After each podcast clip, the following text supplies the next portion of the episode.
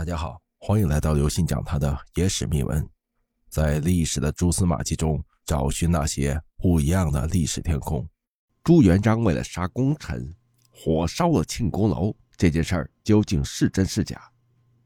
在明太祖朱元璋传说中的各类暴行黑历史中，火烧庆功楼这事儿是流传的有鼻子有眼的一桩，特别是近代以来，这桩暴行还经过层层加工。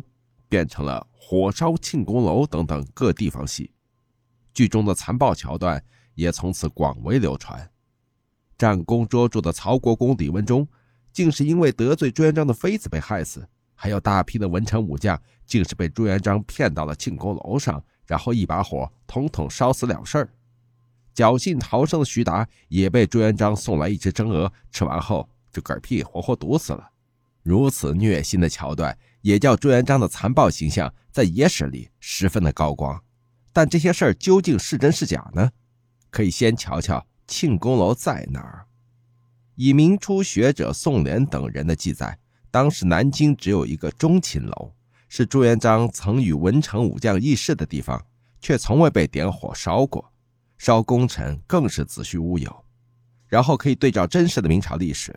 虽然在真实历史上，朱元璋杀功臣的手段十分酷烈，但那也是历时十多年，通过胡惟庸案和蓝玉案完成了清洗。卷入其中的功臣们，有的如朱亮祖是因贪腐大案落马，其他的大多数是卷入到胡惟庸案和蓝玉案中，并非死于骗到庆功楼上这种简单粗暴的法子。特别是火烧庆功楼故事里几位让人虐心的受害者，比如朱元璋宠妃陷害致死的李文忠，被朱元璋送真鹅毒死的徐达，历史上其实都是善终的；死在庆功楼火灾里的耿炳文与郭英，历史上却是活到建文帝年间，比朱元璋的命还硬啊！所以综合来说，这火烧庆功楼的凄惨景象，充其量就是个编得很圆满的故事。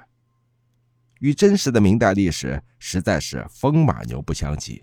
不过，虽然与历史不相符，但火烧庆功楼里的情节好些呢，也并非是空穴来风。就以其中的徐达吃真鹅的桥段来说，这事儿就广泛记载于明代中期的《简登野文》《龙兴词记》等等野史笔记里，其来源基本上是野文。而且，真鹅毒死人这事儿本身就与医学不相符。《明史·明史录》里记载的徐达去世经过，也和野史里的差别极大。就连收录这则野史记载的清代学者赵翼，都认为这是传闻无稽之谈，基本上没有真实性。而这类记录了朱元璋暴行的明代野史笔记，真实性究竟如何呢？就以比较出名的《简登野文》来说，可以看看这里面记录的朱元璋的另一则暴行。浙江学者徐一奎写文触怒了朱元璋。被朱元璋一怒处死，这则典故也成了明代野史里被广为流传的冤案。但事实呢？徐一奎个人文集《史风稿》里就讲得明明白白，一直到朱元璋去世后的建文元年，人家都活得好好的，还给去世的朋友写墓志铭呢。被朱元璋冤杀，这不存在呀。所以，哪怕在明朝年间，在明代学者们看来，这类野史里的朱元璋暴行可信性极低。明代学问家王士祯就曾评价《简登野文》《野记》《龙兴祠记》等书籍生长闾阎间，不复知县官事，谬文而遂述之。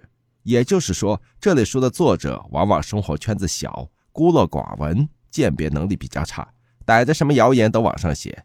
这事儿啊，被王士祯吐槽过的《龙兴祠记》作者王文禄也认账，写了一票朱元璋肢解常遇春老婆。赐徐达真额典故的他，也在自序里承认这些事儿都是我外公我妈告诉我的，我也记不太清了。想来写多少是多少吧。由此可见呀，火烧庆功楼故事的素材基本上都是这么不靠谱的。那么这问题就来了：既然如此不靠谱，怎么这类故事还从明朝年间起大量流传，以至于变成了火烧庆功楼的爆裂场景呢？这事儿就得说说明朝中期起。那空前发达的文化出版业，比起之前的王朝来，明朝的造纸业是空前发展的，纸张成本大大降低。明初时，国子监的用纸都要回收，浪费一张就得论罪。明朝中期时，一匹麻布就能换两千张台联纸。同时啊，印刷技术也高速发展。以欧洲传教士利玛窦的话来说，明代的书籍印刷速度奇快，而且成本低、质量高，所以发行那么大量的书籍，售价又出奇的低廉，出版业那是红红火火的发展起来。所以到了明朝中后期，明朝的图书出版业就成了爆红的朝阳产业。从国子监到地方官府，甚至寺庙以及私人书房，无不深度涉足出版业。仅明代刻版宗录里收录的出版单位就有近五千家，南京一地的刻书就有近三百种。明朝的市民阶层谁不看几本书？那都没脸见人呢。外加明朝中期起，民间文化也空前宽松自由，各种猎奇的题材层出不穷，谁能更吸引眼球，就意味着财源滚滚到手。如此一来，明代出版业的恶性竞争也加剧了。只要是火热火爆的题材，那盗版翻刻都成了常事儿。关于朱元璋暴行的种种传言，从此就有了市场。类似话题的图书都在市场上一印再印，甚至这家的书刚卖火，其他家的翻刻版又火热出炉。传言的内容呢，更是不断的翻新，衍生出各种不同的版本。同时，明朝又是个民间文化高度发达的时代。宋元时期的戏曲、话本等文化，到了明代时都是大踏步的发展。就以话本来说，宋代时讲话本的瓦舍，那都早就过时了。从富豪家的宴会厅堂到酒楼、游船，到处都有话本的表演场所，以至于俗所通用，也就是人人喜闻乐见。诸如《明英烈》等明代畅销书，更是话本艺人们最喜欢的播讲题材，有点类似于咱们有声书了，是吧？朱元璋与开国功臣的恩怨情仇啊，自然也被加工了多少遍。发展到清代，城市传统的市民文化火热依旧，地方戏曲那是更加红火。地方声腔语剧啊，在清代大量崛起，中国传统的戏曲模式正式定型。那么，与朱元璋有关的野史题材，自然也是戏曲创作里的热门素材。杀功臣这么劲爆的前朝大戏，自然也是深受欢迎。于是嘛。经过一代代艺人的加工，这桩与历史相差十万八千里的故事，自然也就是水到渠成，情节成熟圆满，变成了民间喜闻乐见的火烧功臣楼。其实嘛，有类似遭遇的何止是朱元璋一位啊？比如宋代杨家将的好战友，在杨业之死这一公案里，有庞泽的名将潘美，也拜杨家将题材在明清年间的爆火，成功的升级为大反派。连他温柔贤惠的女儿都变成了野史小说戏曲里的奸妃，反而啊，害死杨业老英雄的真凶王审，倒是野史里被忽略了。还有宋代名臣庞吉，一辈子为民为国辛劳，却拜包公案的火爆，也在野史里不幸黑化，变成了无恶不作的庞太师。就算在帝王里，与朱元璋同样一辈子狠打贪官的清朝雍正帝，也在野史里中招，他杀父。改遗诏的传言，就给晚清民国的小说提供了各种生动的创作素材。就连他正史里的过劳死，在野史里也被吕四娘们砍杀了无数遍。就连明朝嘉靖皇帝的事迹，都给搬运到雍正身上。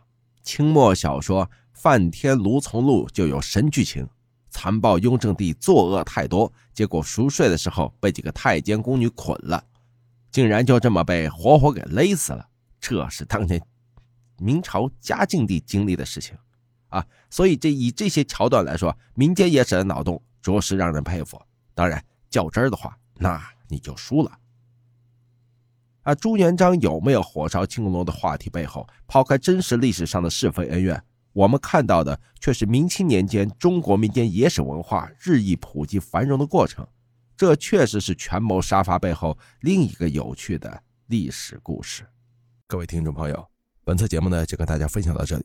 如果您喜欢我们的节目，请您给予我们节目十分好评，并点赞关注，同时转发给您的亲朋好友，邀请他们一起来收听我们不一样的历史天空。